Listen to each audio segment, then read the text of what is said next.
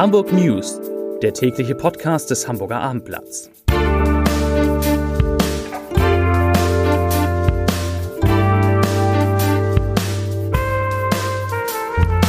Herzlich willkommen. Mein Name ist Lars Heider und heute geht es um den Hamburger Weltumsegler Boris Herrmann, der bei der Vendée Globe tatsächlich um den Sieg kämpft und der eine besondere Botschaft von Greta Thunberg erhalten hat. Weitere Themen im Hamburger Impfzentrum verdoppelt sich die Zahl der Termine. Der Virologe Jonas Schmidt-Schanasit äußert sich zu Schulschließung und der HSV startet heute in die Rückrunde der zweiten Liga. Dazu gleich mehr.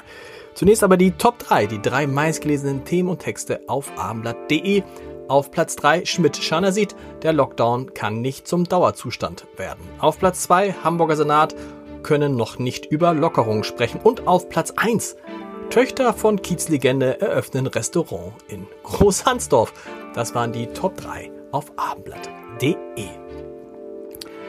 Für die letzten Meilen des Rennens seines Lebens hat der Hamburger Extremsegler Boris Herrmann prominente Unterstützung bekommen. Die schwedische Klimaaktivistin Greta Thunberg sandte ihm ganz besondere Grüße auf die Zielgerade der Vendée Globe.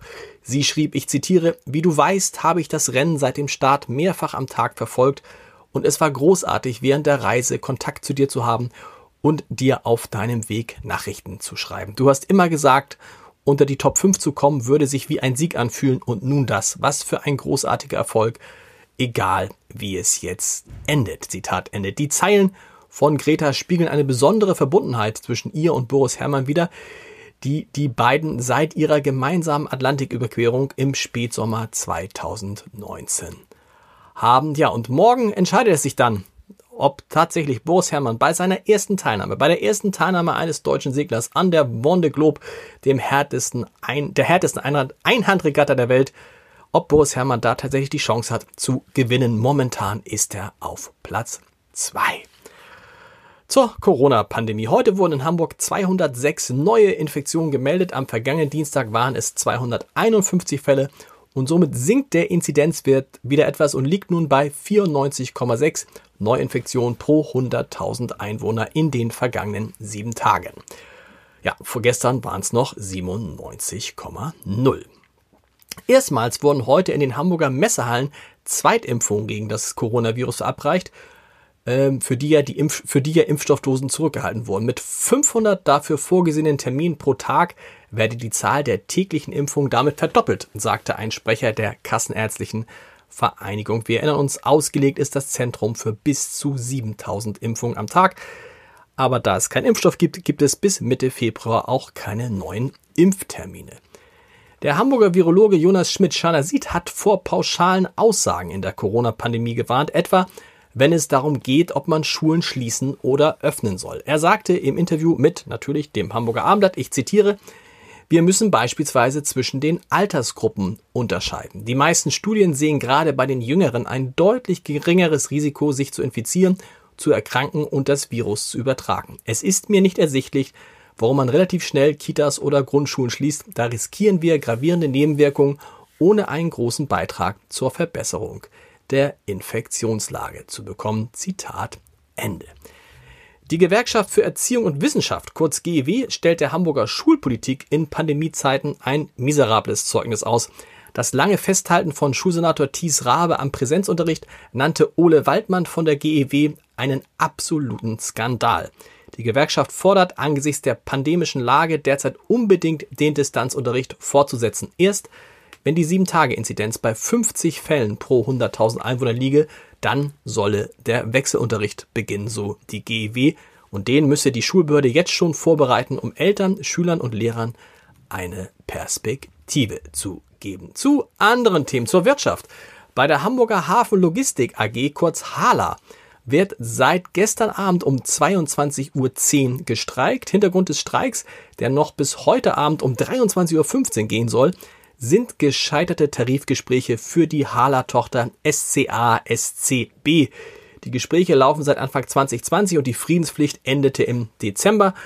Und in diesen fast zwölf Monaten der Verhandlung, so hat es die Gewerkschaft Verdi heute gesagt, habe sich die Hala nur millimeterweise bewegt. Deshalb würden die Kollegen jetzt streiken. Sie fordern, zu denselben Bedingungen arbeiten zu können wie alle anderen Hala-Beschäftigten. Zum Sport.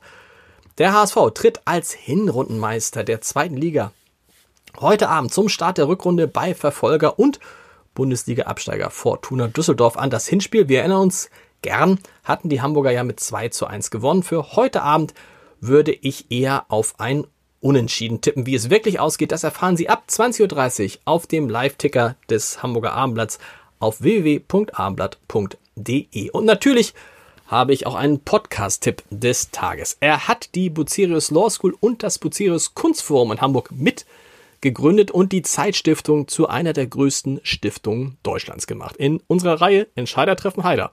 Dreimal dürfen Sie raten, wer da der Gastgeber ist, ist heute Michael Göring zu Gast, der Chef der Zeitstiftung. Und wir haben gesprochen über die Frage, wie man jedes Jahr eine Milliarde Euro anlegt.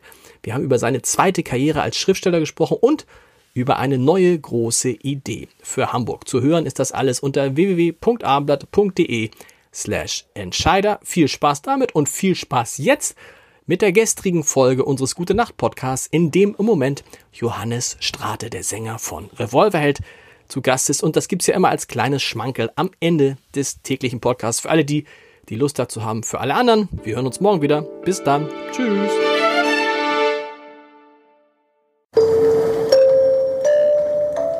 Herzlich willkommen zum Gute Nacht Podcast vom Hamburger Abendblatt. Herzlich willkommen in der zweiten Woche unseres Gute Nacht Podcasts mit Johannes Strate von Revolverheld. Ähm, bisher alles richtig? Ja. Ist alles richtig bis jetzt? Ja, du hast nicht Johannes Oerding gesagt, du bist langsam draußen. langsam. Hey, wir müssen, wir müssen uns auch überlegen, äh, machen wir später, machen wir später. Ähm, wir müssen mal über, jetzt ein bisschen, äh, was heißt ernst wollen wir in diesem Gute Nacht Podcast nicht werden, aber wir müssen über 2020 sprechen. Ja. Es war, glaube ich, das erste Jahr seit wie vielen Jahren von dir ohne ein einziges Konzert? Ähm, seit 18. Oder, oder habt ihr gar kein Konzert ja, gespielt? ja, wir haben Autokino-Konzerte gespielt. Okay, aber, aber, aber so richtige Konzerte, Und wir Januar, haben eins Februar. gespielt an der Schule, wo die Leute mit Abstand auf Decken saßen und ich habe bei Oerding im Stadtpark einmal mitgesungen. Also ich habe schon auf einer Bühne gestanden, aber also ohne ein normales ja, Konzert seit 18 Jahren, ja. Und das ist dann, wie, wie, wie geht das? Aber ich habe Ja, mit, vielen, ich hab mit vielen Musikern gesprochen, die zwischendurch, hat mir ein Musiker neulich gesagt, das fand ich eindrucksvoll. Es ist, als gibt es uns nicht mehr, als gibt Ja. es diesen Beruf nicht mehr. Ja, das ist, das ist natürlich so. Äh, Ich, also ich, ich glaube ja trotzdem, dass wir Kreative durchaus, äh, da muss man sich eben auch selbst fragen, ist man das noch oder eben nicht mehr nach la- langer Zeit, dass wir doch durchaus noch flexibel und wandelbar sind. Und ähm, ich hatte natürlich immer wieder dunkle Tage und dachte so, oh Gott, scheiße, und das gibt's doch alles gar nicht und Wahnsinn. Aber ich habe eben auch wirklich dieses Jahr viel mehr im Studio gearbeitet. Ich habe viel mehr Songs geschrieben als sonst. Ich habe mein Studio noch mal ein bisschen umgebaut. Ich habe mich um so Equipment-Sachen gekümmert, was ich schon lange machen wollte. Also ich meine, wie andere Leute, die ihr Büro aufräumen oder sich auf einmal entscheiden, ihr Wohnzimmer in einer anderen Farbe zu streichen, ähm, habe ich eben da nochmal alles auf Stand gebaut und habe dann auch war wirklich kreativ neue Wege gegangen, mit unterschiedlichsten Leuten auch mal gearbeitet, äh, da wo ich einfach sonst die Zeit nicht so zu hatte. Ähm, das war dahingehend gar nicht schlecht, aber natürlich also ich, ich bin selbst verwundert, wie ich mich sehr dran, selber dran gewöhnt habe, nicht auf der Bühne zu stehen. Normalerweise bin ich eigentlich nach vier Wochen immer schon total nervös. Deswegen war das vielleicht auch mal eine ganz gute Entzugskur, so sich selbst zu beweisen. Es geht auch ohne diesen Kick und du bist nicht wie Robbie Williams, der, wenn das nicht hat, sofort anfängt zu saufen oder Verschwörungstheorien entwickelt. Ähm, aber es ist natürlich trotzdem total schräg, einfach nicht auf der Bühne Genau. zu stehen. Und man, ich, das, ich finde, das Schlimme ist, was heißt das Schlimme? Aber ich fange an, mich daran zu gewöhnen. Ich habe am Anfang gedacht, ich könnte nicht ohne meine Kollegen, ohne diese sozialen Kontakte im Beruf sein. Und ich bin mir da jetzt gar nicht mehr so sicher. Ich weiß gar Ja. nicht, ob ich, ich glaube, ich weiß jetzt schon sicher, dass ich das Leben, wie es vorher war, nicht wieder zurück will. Ja, also was dieses äh, klassische Bürothema angeht, gab es ja gerade eine, die erste Erhebung, ähm, ich glaube es war vom Spiegel, dass äh, viele Leute sagen, sie finden das mit dem Homeoffice gut und Genau. dass zum Beispiel in der Generation 18 bis 35 39 Prozent sagen würden, sie würden dann auch umziehen und woanders wohnen. Klar. So, weil sie natürlich, wenn sie, keine Ahnung, wenn du hier in Hamburg arbeitest äh, und hast aber Lust, äh, am Meer zu wohnen, dann kannst du das ja machen und alle zwei Wochen fährst du mal ins Büro. Genau. Das wäre natürlich wieder eine großartige Entlastung für die Städte und äh, die Mietpreise würden nicht abgehen wie Wahnsinn. Also wär, das wäre eine durchaus positive Entwicklung. Ne? Aber man kann sich nicht, kann man, hattest du zwischendurch mal den Gedanken, der ja absurd ist, was ist, wenn das nie wiederkommt? Ja, also den Gedanken hatte ich und ja, es wäre völlig absurd. Also Also wir reden über Konzerte jetzt, ne? ja, ja klar, Genau, wir reden über Veranstaltungen im Allgemeinen. genau. Also was ist, wenn es jetzt normal ist, dass in der Fußball-Bundesliga Geisterspiele stattfinden? Ja. Für immer. So, was ist, wenn es nur noch digital ist? Mein Handy kann es nicht sein. Dann äh, ist es das von dem Techniker. Aber wir haben gar keinen. Doch, meins ist aus. Es ist deins. Es ist egal. Es ist Nee, das irre. ist nicht meins. Ich habe meins im Flugmodus. Das ist eins im Flug. Oh, jetzt, okay, Johannes äh, Strate geht jetzt. Er steht auf. Er steht auf. Mein Fehler. Und Ole Specht, der Sänger von Ton und Bandgerät, hat hier gerade reingekriegt. Okay, wow. Ja. Ähm, was wollte ich Ihnen sagen? Ähm, nee, es ist natürlich, es wäre natürlich total absurd, ähm, wenn man wirklich äh, das nicht hinkriegen würde. Also es, es kann nicht sein, glaube ich, weil der, der Druck wäre zu groß. Die Leute wollen ja irgendwann mal wieder raus. Wäre ja auch gleichbedeutend mit, es wird nie wieder eine Bar aufmachen. Genau. So, ähm, das wäre dann schon. Wobei ich so ein bisschen, so verlangt. ein bisschen zucke. Wir haben ja einmal im Jahr beim Abendblatt den Neujahrsempfang, der ja normalerweise auch immer mit 1000 Menschen ist. Dieses Ja. Mal war digital. Und dann sprach ich mit den Leuten, die das aufgenommen haben. So eine Produktionsfirma, 40 Leute. Und dann sagte der, weißt du, in der ersten Phase, da haben alle noch überlegt, wie können wir das jetzt machen künftig und wann geht's wieder los. Jetzt haben wir in der zweiten Phase überlegen alle, wie können wir messen, wie können wir all das, was wir bisher analog gemacht haben, digital machen und stellen fest, es funktioniert auch. Es hat jetzt ein Konzert, ein, ein, ein Klassikkonzert aus der Leishalle in Hamburg gegeben, das haben 9000 Leute live Ja, ja. Es ist natürlich trotzdem nicht dasselbe. Natürlich nicht. Nicht in der Leishalle zu sitzen und eine Geige in echt zu hören. Das ist einfach natürlich ein Riesenunterschied. Und das ist, äh, Emotionen werden auch natürlich nur bedingt transportiert über Sachen wie, wie ein Bildschirm. So.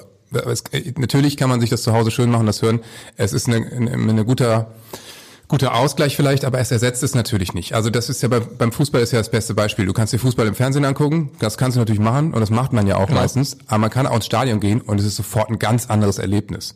Obwohl du natürlich dasselbe Spiel siehst und du regst dich vielleicht auch über das Ergebnis genauso auf. ich hätte, weißt du, als München hätte ich gesagt, und du freust dich vielleicht über das Ergebnis genauso. Aber als Norddeutscher kann ich eben sagen, du regst dich genauso auf. Habe ich sowieso mal gesagt, wenn ich in München wohnen würde, würde ich mir, glaube ich, einfach deswegen schon eine Dauerkarte von Bayern Klar. holen. Weil ich mir so geil, gehst jedes Wochenende hin, Jedes freust dich immer ja. und unter der Woche kommt dann noch Real Madrid vorbei. Aber ich meine, ist doch mega. Ist doch super. Da gehe ich gerne hin. Und dann noch alle halbe Jahr wird noch irgendein wahnsinniger Topspieler verpflichtet, wo es Spaß macht zuzugucken. Man kann ja. sich das, ja. Egal. Ist erste Liga, ne? Bayern München ist erste Liga, ja. Ich glaube, ja, eigentlich sind die nullte Liga, die spielen ein, wobei jetzt haben sie auch gerade vergeigt. Aber ähm, ja, es ist, es ist natürlich, Konzerte und all diese Veranstaltungen müssen zurückkommen. Also der Mensch braucht das einfach und der Mensch braucht auch den Austausch mit anderen Menschen ohne Maske und Abstand und ist doch völlig klar. Also auch wenn die nächste Pandemie irgendwann kommt, man muss Wege und Mittel finden und das werden wir ja auch. Darüber sprechen wir diesen, auch in dieser Woche und in der nächsten und in der übernächsten. Vielen Dank, gute Nacht. Weitere Podcasts vom Hamburger Abendblatt finden Sie auf abendblatt.de slash podcast.